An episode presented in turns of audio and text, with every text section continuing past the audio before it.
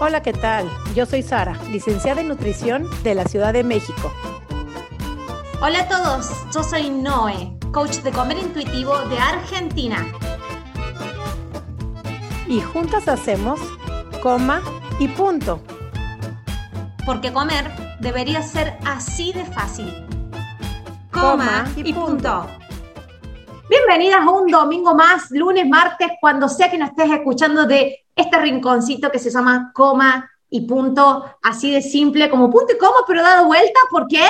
Porque eso es lo que debería ser nuestra relación con la comida. Comer y punto. La hemos como llenado de un montón de facetas, de complicaciones y hemos ido y vuelto, pero después hemos entendido de que la relación con la comida era mucho más fácil. Entonces tenemos el episodio nuevo de hoy, pero primero tengo que presentar a Sari. Sari, ¿cómo estás? Bueno, no me tienes que presentar, me tienes que saludar y yo saludo a todos los que nos escuchan.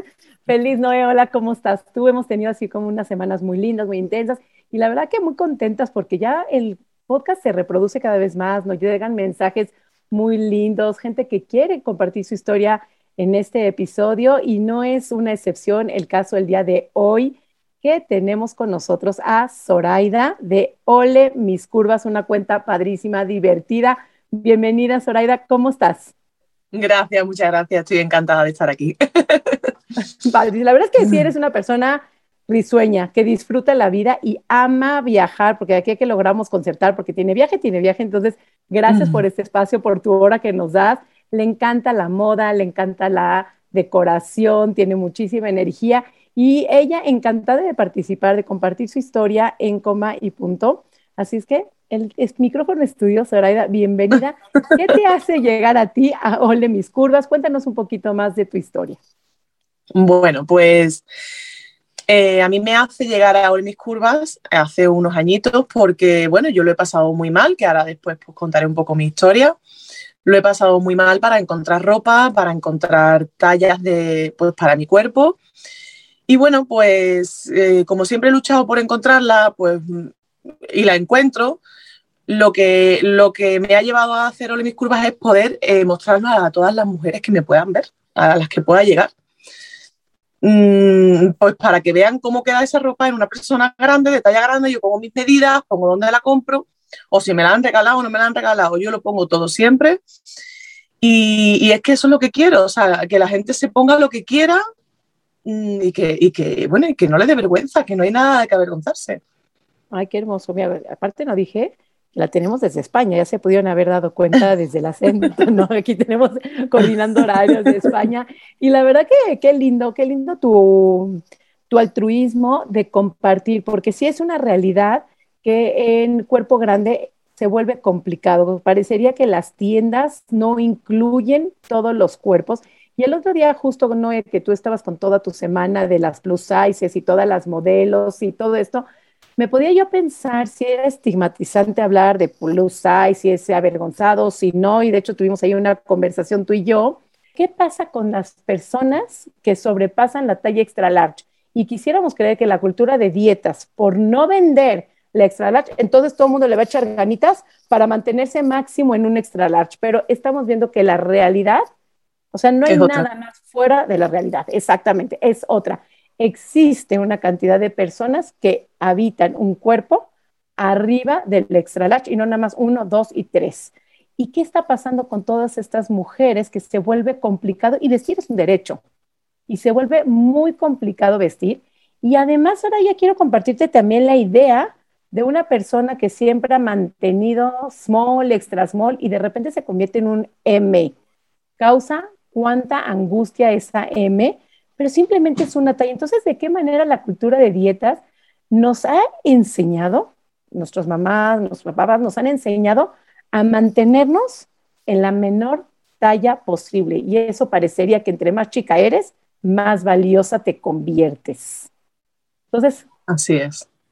Qué linda tu experiencia, tu altruismo de decir, existimos, valemos, exponerte, porque también diría, porque exponer esos cuerpos grandes, es como una apología a la obesidad y estás haciendo que todas sean gordas y, y no es cierto, el, no, el que no se ha visualizado no quiere decir que no existamos. y voy a compararlo también a lo mejor las personas con necesidades especiales, a lo mejor con personas, el que no se hable no quiere decir que no existan, ¿no? El mundo es diverso y en esta medida que podemos aceptar esa diversidad que justo estas semanas salió All Navy, que incluye todas las tallas, All Navy, que eso es maravilloso, tiendas que están cambiando. Entonces, yo creo que a través de esta narrativa, las tiendas empiezan a cambiar, la narrativa y las visualizaciones empiezan a cambiar, y creo que parte es de personas como tú que han hecho ese cambio, que han hecho esa narrativa y que han hecho visual los cuerpos arriba de la XL es muy necesario. Es que, es que hay muchísima gente, muchísima gente que necesita vestirse y que se, se quiere sentir sexy y que te quieres poner algo bonito. Y bueno, pues ha costado mucho trabajo. Ahora parece que hay más. Aquí el no llega. Pero bueno, he estado en Estados Unidos y me he comprado ropa allí también. Y bueno, ahora con esta noticia, pues eh, me ha encantado, de verdad. Aunque no llegue aquí, pero me ha encantado. Y nada, es muy necesario, es muy necesario que, nos vean, que estamos demandando, porque parece que estábamos escondidas, porque nos querían, nos querían calladas, nos querían escondidas, nos querían pequeñitas. Y no, mira, yo estoy aquí, vivo, tengo una vida y quiero disfrutar y quiero vestirme como a mí me gusta. Yo siempre empiezo a escarbar en la, historia personal de cada una, ¿no? En, el proceso que vivieron, en el camino que tuvieron que seguir y, y tal vez en los pasitos que fueron dando porque hubo un momento en tu vida seguramente en donde creías todo este mensaje que era desde afuera, que era tu cuerpo el que estaba errado, entonces tenías que cambiarlo. Entonces empezó este conflicto con tu cuerpo. Es decir, yo entiendo de que todo allá afuera me dice que es mi cuerpo, no es el mensaje, es mi cuerpo el que está errado. Entonces tengo que cambiarlo. Pasaste por esa etapa, tuviste esa etapa de tu vida donde tuviste esa pelea, esa, ese enfrentamiento, digamos, esa batalla eterna con, tu imagen, con quien vos eras, y cómo fue que hiciste el clic y dijiste, espera, espera, espera un poquito. Acá capaz que, y si es el mensaje que me están dando el que está errado y yo siempre estuve en lo correcto y este es mi cuerpo y merezco habitarlo, contanos un poquito de ese periodo de tu vida. Es súper grande ese periodo de mi vida. es muy largo, pero bueno, voy a intentar resumirlo eh, como pueda. Eh, bueno, pues yo siempre he sido una niña muy grande, o sea, yo nací muy grande, muy grande, con 6 kilos, o sea, directamente. Yo era un bebé, un bebé enorme y yo siempre he sido muy grande. De hecho, yo en la guardería sacaba a mis amigas en brazos. Mamá, te voy a presentar a mi amiga y la sacaba en brazos. O sea, que es que yo era el doble de las niñas de, de mi clase. Entonces, bueno, pues cuando eres bebé no te das cuenta, lógicamente, pero ya muy pronto muy pronto sí te vas dando cuenta, o sea, incluso con nueve años ya, eh, pues te van diciendo, porque yo siempre pues estaba gordita, gordita. Entonces, eh, te van diciendo tus padres, siempre estás escuchando a tus padres ese tema, siempre estás escuchando a todo el mundo un poco, es que tienes que adelgazar, es que esto, es que lo otro. Entonces yo empecé dieta muy pronto, siendo una niña. Entonces yo ya ahí tenía el mensaje de que mi cuerpo era erróneo, de que tenía que cambiarlo. Entonces yo eso lo empecé desde que era muy pequeña. ¿Qué pasa? Que eso siguió, eso siguió y siguió a lo largo de los años. Pues claro, yo desarrollé un trastorno de la conducta alimentaria. Yo, bueno, pues yo seguía siendo muy risueña y tal, pero yo me machacaba muchísimo yo lógicamente no me ponía vestidos, no me ponía faldas, eh, había ropa, yo siempre he luchado por ponerme lo que me gustaba, pero cuando estaba con los complejos a tope, yo eh, lo que me ponía era sota, caballo y rey, pero siempre que me favoreciera o qué tal, ¿no? Entonces, bueno, pues desarrollé una, pues una bulimia nerviosa no purgativa, porque yo no fui capaz de vomitar, porque yo lo que quería era vomitar, lógicamente, para no engordar, pero no pude.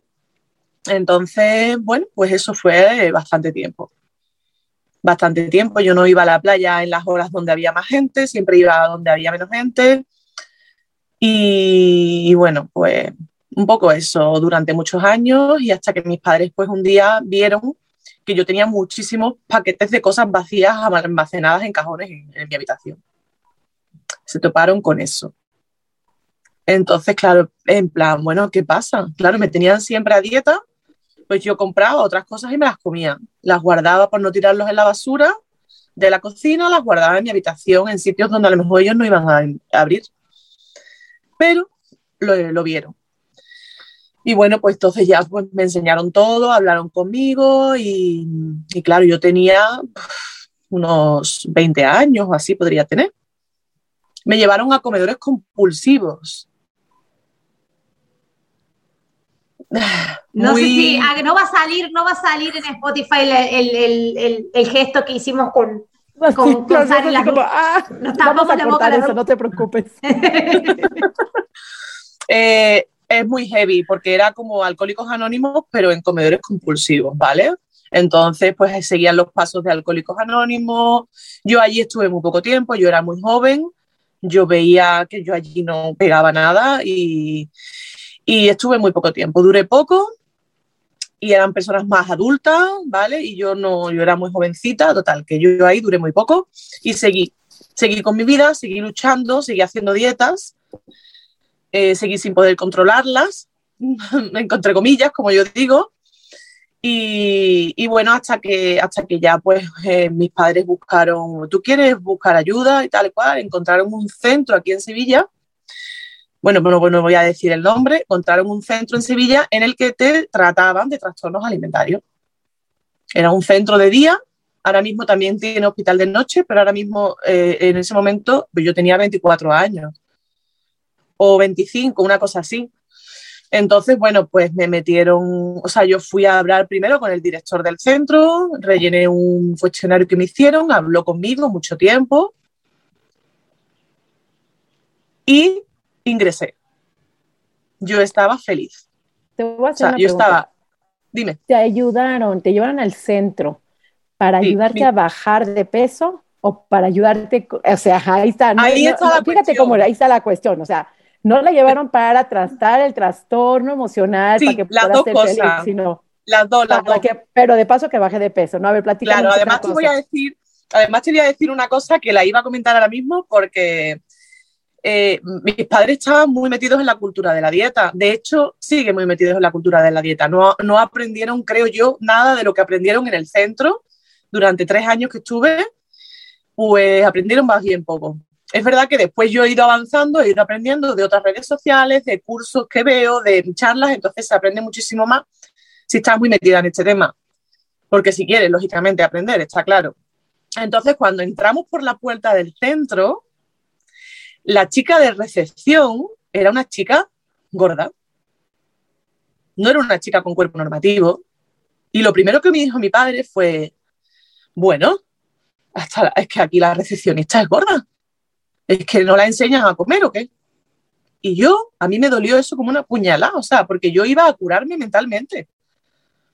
¿Que es una consecuencia de adelgazar? Pues a lo mejor sí, a lo mejor no, no lo sabían. No se sabe, eso no se sabe. Pero lo que sí quería yo era mentalmente no darme atracones, no sentirme como una mierda, o sea, literal, y, no darme atracones a escondidas y de noche y, llorar después de hartarme de comer hasta que me entre en fatiga sin poder vomitar, ¿sabes? Yo eso no lo quería en mi vida más. Claro, yo salí muy contenta, pero eh, las, eh, las pautas eran muy difíciles. Eh, para mí fue muy positivo el centro, muchísimo, pero sí que es verdad que hacen que, yo ahora desde mayor, desde más adulta y desde cosas que ya he aprendido también después, le veo que le faltan, le faltan muchas cosas. Eran, era, vamos a ver, te querían anular, o sea, a ti te querían anular el cuerpo completamente para que te centraras en ti misma, en tu cabeza, en tu mental, en, en, en tu mente y en todos los problemas que te han llevado a ese trastorno por ahí está bien, pero claro, te anulan completamente, o sea, te cierran cocina con candado, es que eran muchísimas mm. pautas, no te las puedo decir todas porque no me acuerdo de todas, pero te tapaban los espejos, solo te podías ver la cara de casa, tenías que ir al baño acompañada, te cerraban la cocina con candado, te elegían la comida, todo el mundo de tu alrededor, tú no podías opinar ni elegir absolutamente nada de comer durante bastante tiempo. Entonces. Hoy, hoy, están evolucionando los tratamientos. Yo también, yo pasé por tres centros, 16 años con atracones, así que te entiendo lo que se vive, es un infierno.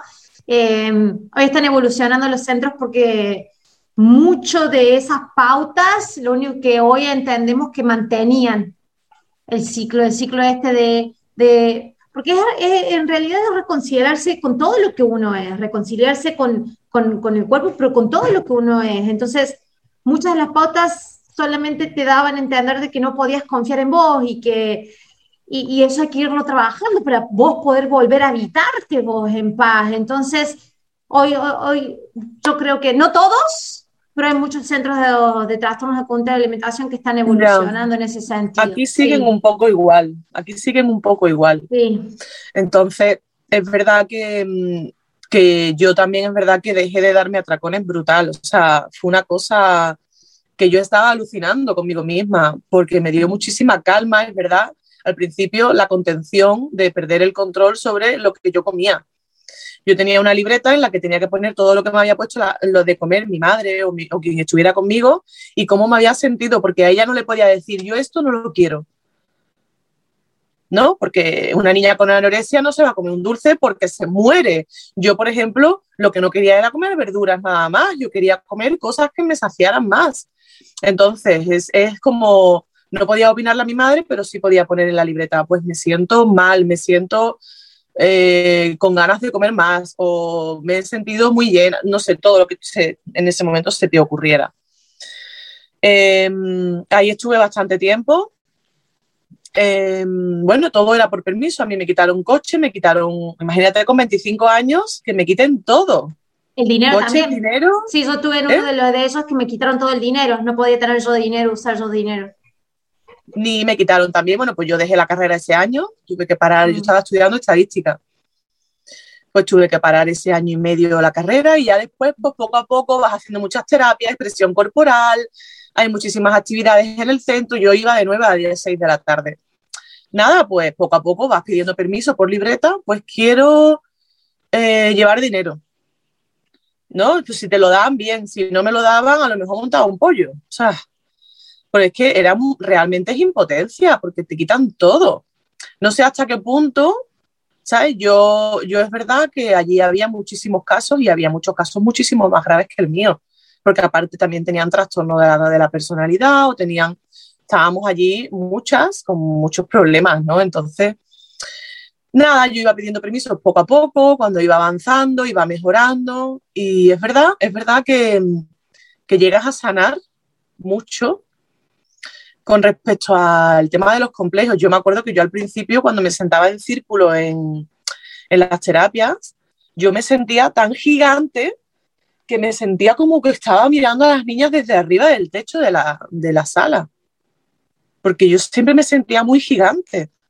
Eso cambió. Después me sentía igual, aunque fuera más grande siempre, pero me sentía igual a, la persona que estaba al lado o a la de enfrente o, y ahora igual. O sea, yo cuando me veo en las fotos sí que digo, es verdad, soy muy grande, pero no me, mm, no me siento como antes, no me siento mucho más grande que la otra persona y no sé si me explico, ¿sabes? Entonces... Sí, sí, ya no te causa, ya no te, no te causa esta impotencia y frustración y te inhabilita a vivir, porque básicamente te miras en una foto y eso te hace un shock tan emocional que te inhabilita a vivir el día, o te cambia el día, o te cambia la semana, y te sumergís en esta eh, eh en este sí, pozo sí, emocional. Sí, te cambia totalmente y ya no mm. es, eso es hacer como las paces, es decir, el poder estar en paz con lo que sos y que eso no significa que estar mal. Entonces va, va generando todo otro significado a, a, a, como vos te ves en las fotos, a tu reflejo en el espejo. Al peso, a la báscula, al numerito, al numerito. Y yo creo que esto también lo hemos hablado con Sari, hasta la palabra, porque muchas personas todavía les causa esto del plus, la palabra plus size, cuando tienen que ir a una tienda, rechazo. Pues es que, verá, mm, si es que es lo que tienes, es lo que tienes, que es que eh. yo no, yo yo ya, yo me he querido morir. O sea, en, en momentos peores yo me he querido morir, he querido desaparecer. Porque yo estaba luchando contra mí misma todo el tiempo y es agotador. Agotador, o sea, agotador. ¿Y qué pasa? Que, que, bueno, mejoré, mejoré, fui avanzando, ya fui viendo menos horas, me fueron dando más permisos, fui tomando otra vez la carrera, fue todo como a mejor, ¿no? Es verdad que ellos me dieron la opción de elegir mi comida muy pronto porque yo llegaba el, el, lunes y ellos me pesaban, yo no veía lo que pesaban, me pesaban todos los días, para que no me diera tracones o para que... ¿Vale? Sí, yo lo pongo entre comillas porque ah. Lo veo una locura ahora mismo, ¿vale? Pero claro, un lunes me pillaron y, me, me, mandaron a la sala en privado con una terapeuta y me dijo, tú te estás dando atracones. Y no, es que ese fin de semana habíamos comido más en casa nada más. Todos, y yo no elegía la comida, me la estaban eligiendo los demás. No, mira, es que en casa, pues es que en verdad en mi casa se come, se come, o sea, se come, o sea, se come bien y se come mucha comida.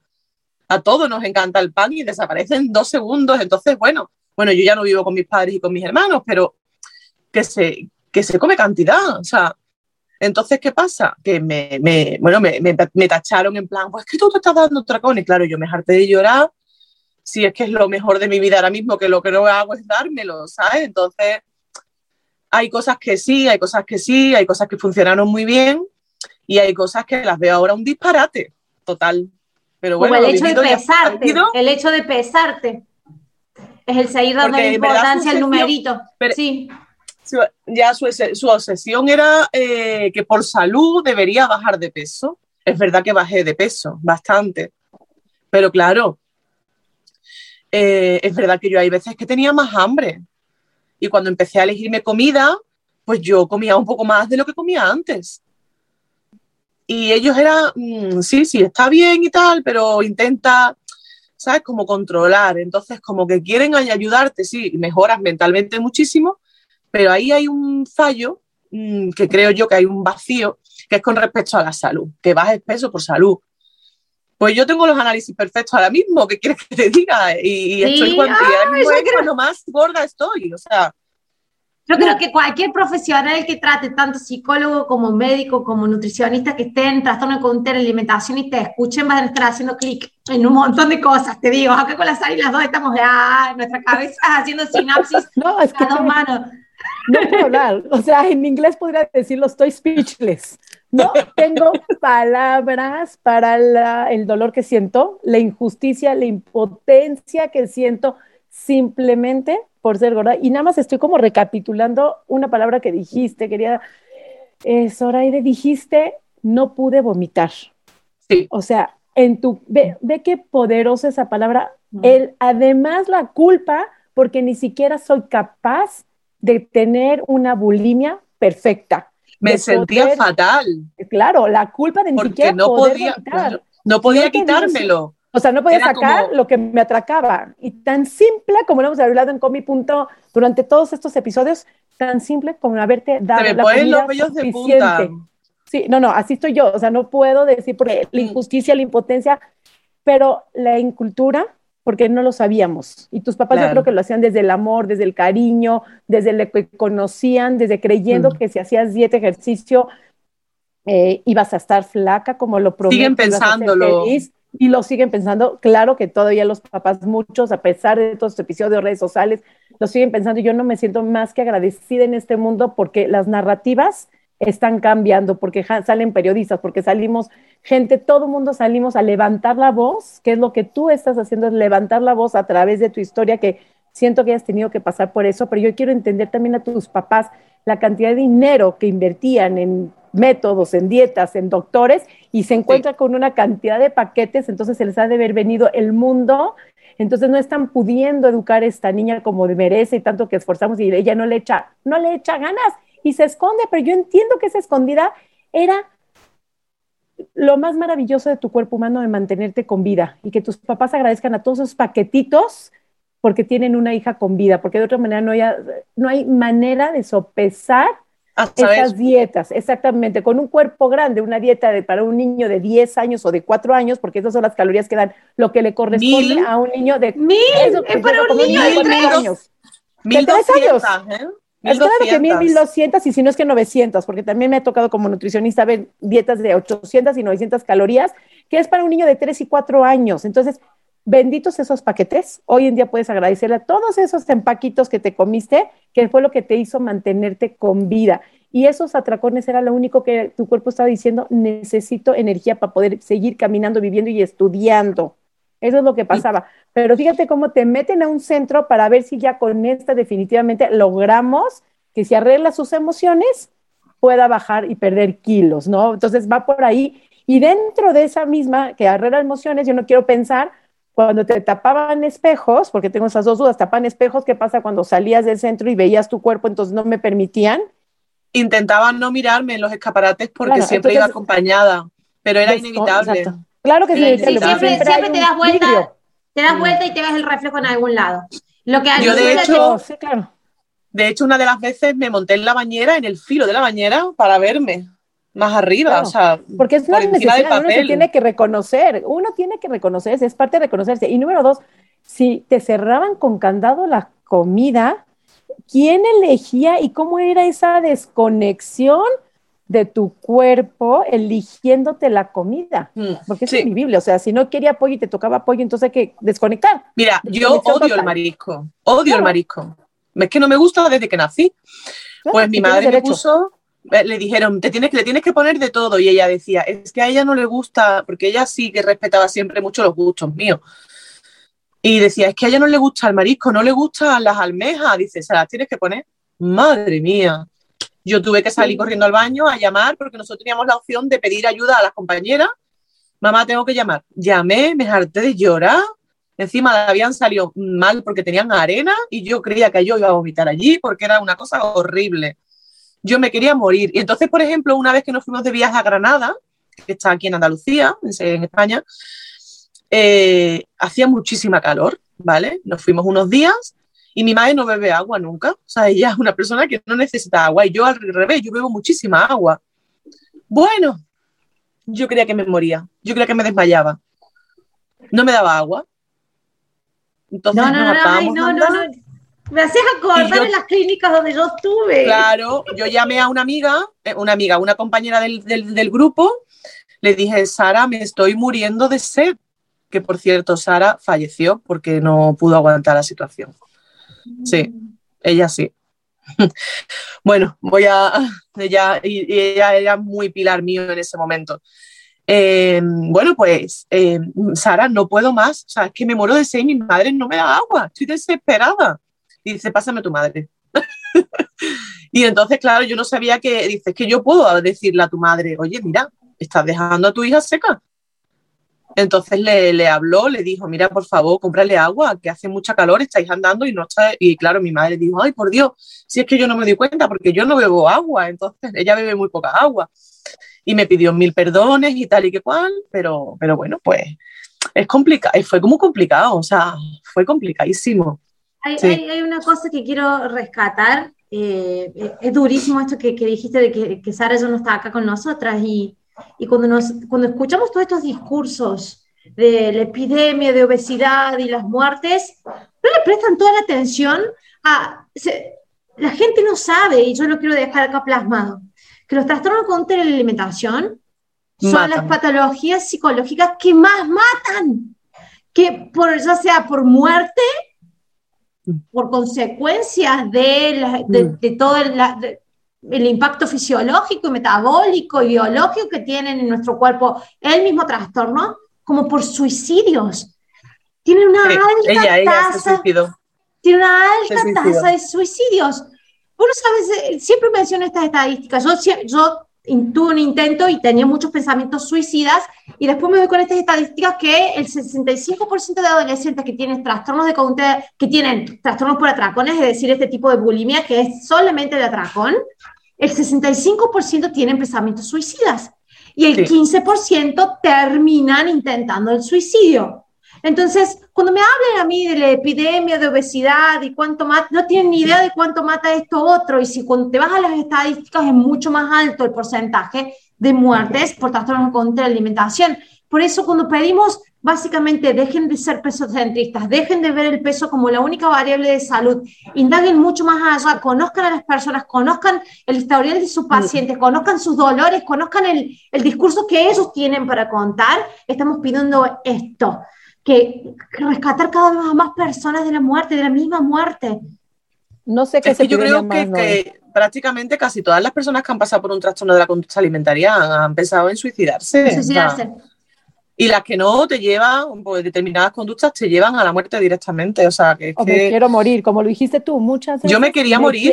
es que me quería morir. Ser un cuerpo, vivir en un cuerpo estigmatizado, gordo, gordo oh. buleado, y si no te estigmatizan y no te bulean y si no te lastiman, te invisibilizan cuando somos personas de manada que lo único que queremos es reconocimiento y te invisibilizan. Claro que uno quiere desaparecer porque nadie me voltea a ver, nadie me reconoce, estoy mal, soy un parásito de alguna sociedad, soy una epidemia y yo no sé qué es más epidemia, si los trastornos de la conducta alimentaria que haya llevado todo, que ahí sí es una epidemia y ahí sí tienen mucho más muerte porque no hay, mucho más, hay mucho más muerte y mucho más incidencia. Mucho más muerte. O sea, ninguna enfermedad es directamente nada más de gordos. Que hay ciertas enfermedades que, no. se relacionan o se asocian, pero ninguna enfermedad que la que me digas ahorita que nadie me puede decir es enfermedad solamente de personas gordas. Entonces, no sé los que están escuchando, pero ay, Dios, mi corazón está ahorita en este momento partido, mi piel a flor, este, chinita, como decimos aquí en México, piel de gallina.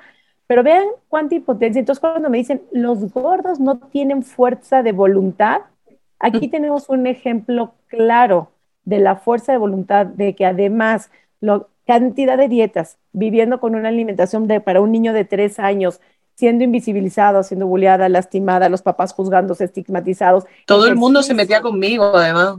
Además, en el colegio, en el instituto, o sea, fue un bullying brutal el bullying que soportan, haciendo ejercicios extenuantes, lastimando al cuerpo y llevándolo a los extremos, y además amanecer cada mañana, volverte a presentar al colegio con una sonrisa, rogando que nadie te moleste ese día. Entonces, si hay alguien mm. que tiene fuerza de voluntad, son las personas en cuerpos gordos, para que no Me estás emocionando. Totalmente, o sea, totalmente, porque es lo único de lo que has vivido y, o sea, no es tu historia, creo que tu historia son muchísimas que mm. se identifican contigo. Y entonces díganos, ¿qué pasa después contigo? ¿Cómo llegas aquí? Pues mira, eh, yo salí del centro curada, con alta, verá, con alta, curada en el sentido de que yo realmente mm, no tenía complejo, yo ya, o sea, eso había pasado a un segundo plano. Yo me quería, me valía, pero, pero sí que estaba ahí en el fondo estaba ahí eh, el, mantenerme como me había quedado, porque había adelgazado, ¿vale? El mantenerme ahí por salud, por salud, siempre por salud. Yo decía, yo ya no tengo complejo, pero por salud tengo que mantenerme delgada. Entonces a mí un miedo, un miedo terrible a subir de peso. A engordar. A engordar, claro, un miedo terrible. Claro, pasó, estuve manteniéndome como unos dos años así. Comía de todo, la verdad.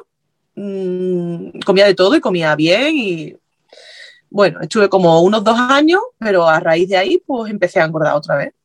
Como es normal, como sucede, y las estadísticas, 95% de las personas suben de peso después de los dos años, entonces te pasó lo que a toda mujer le pasa, nada, y nada fuera tenía miedo, tenía miedo, porque mi madre hay que ver que has puesto 5 kilos, que has puesto 6, ay Dios mío, bájalo ya, no vayas a secar, después te va a costar más trabajo y después vienen las navidades. Y en las navidades vuelves a poner peso, hay que bajarlo antes del, del verano, ¿sabes? Entonces yo ahí volvió un poco, o sea, tardó en volver, tardó en volver, pero volvió un poco la obsesión, la obsesión, ay, perdón, la obsesión por las dietas. Pero eh, por salud, por, por, verme más ágil, por verme saludable, por, ¿vale? El discurso típico. Sí.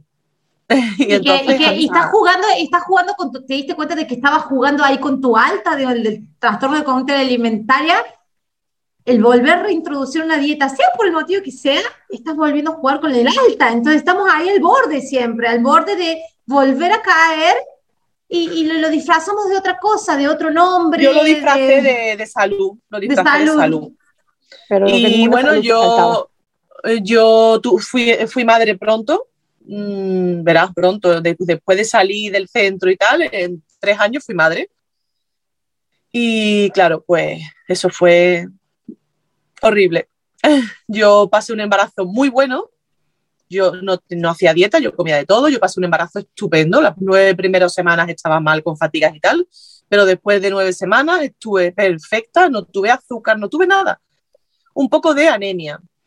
Bueno, pues cada vez que iba al médico, cada vez que me veía la matrona, cada vez que me veía a mis padres, cada vez que era mucho cuidado, mucho cuidado, tienes que tener mucho cuidado, el niño, el niño, el para allá, para acá, tú, Mira, yo tenía, o sea, yo tenía miedo de parir porque era como, ¿qué va a pasar?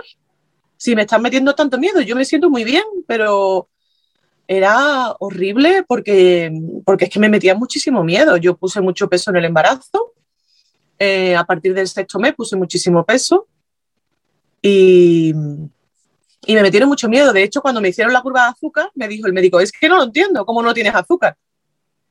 Porque eso me lo han dicho siempre los médicos. A lo largo de mi vida, la frase ha sido, los análisis están bien, yo no lo entiendo. O sea, esa frase me la han dicho muchísimas veces y yo... Si no tuvieras derecho a tener salud porque mm. estás gorda. Entonces, como estás gorda, tienes que estar enferma en automático, ¿ves? No, por eso es, es, lo más íntimo de las fibras. No. lo entiendo, dice. Se me, se me quemaron los libros. O sea, no, no o sea, los libros no están haciendo lo. Digo, a mí no me importa el Claro, es como, lo que he aprendido, lo que he aprendido, no, cuadra. no, pues no es real, no es real. Eso no es real. Y entonces, bueno, pues fui madre. Es verdad que me volví un poco obsesiva leona con mi bebé. Solo fui madre, entonces me olvidé de todo lo demás. Ahí yo, es verdad que yo, bueno, pues tengo, una, tengo ansiedad, o sea, ansiedad la tengo diagnosticada, eso está ahí. Sé reconocerla, sé cuando me veo de pronto mirando el 2024 y digo, uy, se me ha ido, ¿sabes? Se me ha ido y, y me freno, o sea, no me freno, sino que me digo, oye, perdona, vamos a tranquilizarnos, que estamos en el 2021, ¿sabes? Y yo ya lo reconozco, sé los momentos, sé los... Eh, pero bueno, es verdad que, que, bueno, pues seguí haciendo dietas después de un tiempo de ser madre, seguí haciendo dietas hasta el año pasado. ¿Qué el año pasado? ¿Qué pasó el año pasado? Que conocí, que conocí todo el movimiento Salud en todas las tallas, conocí la gordofobia real, que yo lo que había ido toda la vida, conocí a Mary Viñas con su congreso y estaba haciendo una dieta súper estricta que yo además me sentía súper mal con ella, no por la dieta en sí, sino porque yo sabía que estaba haciendo algo mal conmigo misma.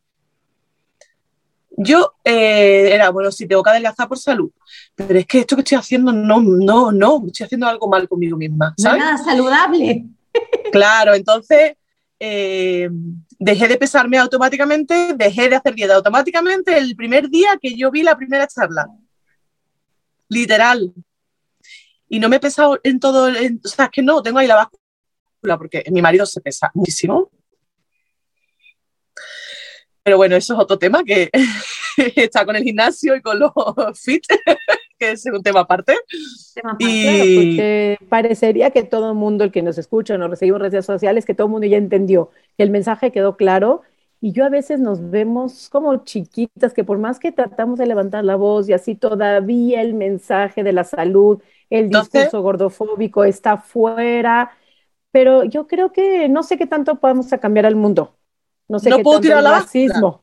No, no importa, no es la báscula. No la quiere tirar, pero, pero yo no me peso absolutamente. O sea, es que no, para mí es una felicidad ver la báscula y no pesarme. Totalmente, totalmente. Es que no estoy atada a eso, eh, estoy feliz, sí que estoy más gorda porque puse peso después de haber dejado la dieta que estaba haciendo. ¿Y qué? Eso que te que resuelve. Pero ¿sabes qué es lo chistoso? ¿Y qué? que, exacto, que con más alumnas, pacientes, coaches, asesoradas que hablamos, no hay una que nos diga estoy infeliz de haber dejado las dietas, estoy infeliz de reconectar con mi cuerpo, estoy infeliz de poder vestirme como yo quiera, de que sí se puede encontrar ropa. Entonces se han dado cuenta que este discurso opresivo, sobre todo a las mujeres, a las minorías, a las tallas grandes, es obsoleto porque la dieta no te trae ninguna felicidad, la dieta no te trae ninguna salud, la dieta no te trae ningún bienestar, todo el contrario, te trae la peor versión de mamá, la peor versión como mujer, como persona, o sea, te trae lo peor de lo peor que puede vivir una persona callada, amargada, sin fuerza, sin energía, con todos los niveles desalterados, y por lo contrario, cuando llegas a escuchar, ¿has tenido algún atracón? No hay más atracones. No, a lo mejor un día comes más, pero no es un atracón en sí, o sea, es comer más porque has comido más. Otros días no te apetece cenar a la hora que siempre cenas y es mi marido, es como, pero es que vamos a cenar todos. Digo, ya, pero es que a mí no me apetece ahora mismo, necesito cenar un poco más tarde. Yo cuando dejé la dieta pensé, madre mía, me está dando un poco de vértigo, un poco de miedo, mm, porque era como me apetecía todos los días comer pizza con patatas fritas. O sea, era una cosa, claro, cuando yo veo que tengo pizza cuando quiera y tengo lo que me apetece cuando quiera, pues que una vez me como ensalada, el otro día puse una ensalada, una foto que me hizo de una ensalada, pues me preguntaron un montón por privado, ah, que estás haciendo dieta. Y yo les dije, pues, que, me, que me coma una ensalada quiere decir que estés a dieta. Pues no, es que me apetecía. No estoy haciendo no hay nada dieta, más rico y no hay nada más ensalada. rico que una ensalada cuando te apetece y no cuando te toca. Eso, además de verdad, totalmente. me sabe mejor. Totalmente, o sea, no hay peor verduras que las verduras cuando te tocan, cuando ya tienes demasiada verdura, cuando ya tu cuerpo lo rechaza, porque el cuerpo rechaza lo que le das en exceso, sea una zanahoria, sea una jícama, una calabaza, y Es como, te pide lo claro. que no le das, Mm, totalmente, como- y si le das exceso de pan también. también, es como tres piezas de fruta y no sé cuántas de verdura y en todas las comidas tienes que comer verdura. Oye, pues si un día no te apetece, no te apetece. No pasa nada. No pasa absolutamente nada. Pero todavía tengo en mi entorno que, que no lo entiende. Bueno, A mi hermana sí, mi hermana perfectamente lo entiende, pero pues mis padres les cuesta mucho trabajo entender eso. Ellos, bueno, por fin, por fin he podido hacer un deporte. O sea, todavía estoy alucinando, empecé en junio, o sea, me he apuntado a un deporte que hacía mucho tiempo que quería probar y todavía no había probado. Y estoy haciendo un deporte porque me gusta y porque me, me siento bien y no voy por adelgazar. No voy por adelgazar. Cuando descubrí la mí- actividad física sin la condición de adelgazar, Eso es una se maravilla. un juego, es un juego de niños, ¿viste? Como que estuvieras jugando. Es, es- es el placer pleno, porque le sacamos la Maravilla. condición de que nos te tiene que dar algo en, en- en cambio, digamos, es como que yo te practico esto cuerpo y vos dame esta baja de peso, porque era así la relación que teníamos con la actividad física. Así, así es, y iba amargada. Eso. Y era como una obligación. Entonces contaba los minutos, hoy me toca ir, me toca ir, me toca ir. Mm. Y ahora es como que Y ahora quiero ir, Eso, quiero ir. eso. Quiero ir Yo y estoy que no haciendo tiempo. boxeo. Estoy haciendo boxeo ma- eh, y bueno, fit boxing y es una maravilla. Es increíble. Es verdad, es verdad que, que te dicen, ah, pero tú aparte estás haciendo un plan y tal. Digo, ¿por qué a mí me lo preguntan y a la que está delgada no se lo preguntan? ¿Sabes? Es como. Sí, lo, pues vas- no. lo vamos a seguir encontrando alrededor de nosotros, en los discursos de los profesores y de los Todo el profesionales de tiempo. salud. Los vamos a seguir encontrando, pues estamos siendo una bisagra. Y eso es lo que también tenemos que entender, porque muchas veces nos ven crespar y nos que vamos a querer boxear justamente a todo el mundo cuando salga con algún tipo de comentarios. Tenemos que también dejar que eso, eso no nos afecte a nosotros porque estamos haciendo una bisagra y tenemos que entender que aquel que todavía no ha recibido la información y, y esto como decía el médico es, pero no lo comprendo, no, te- no me hace sentido, a muchas personas todavía no, entonces es nuestra labor seguir comunicando y expandiendo esta información, porque sé que muchos profesionales sí la van a recibir esta información. Muchos profesionales de salud que hoy no Sí. conocen esta información, hay muchos, sí la van a recibir. Entonces estamos siendo bisagras, todavía vamos a recibir los comentarios de familiares y también de profesionales de salud y también en el gimnasio y también en los deportes que hagamos. Nos va a tocar eso todavía como, como nosotros, como ac- activistas en esta bisagra en cambio de paradigma. Nos va a tocar.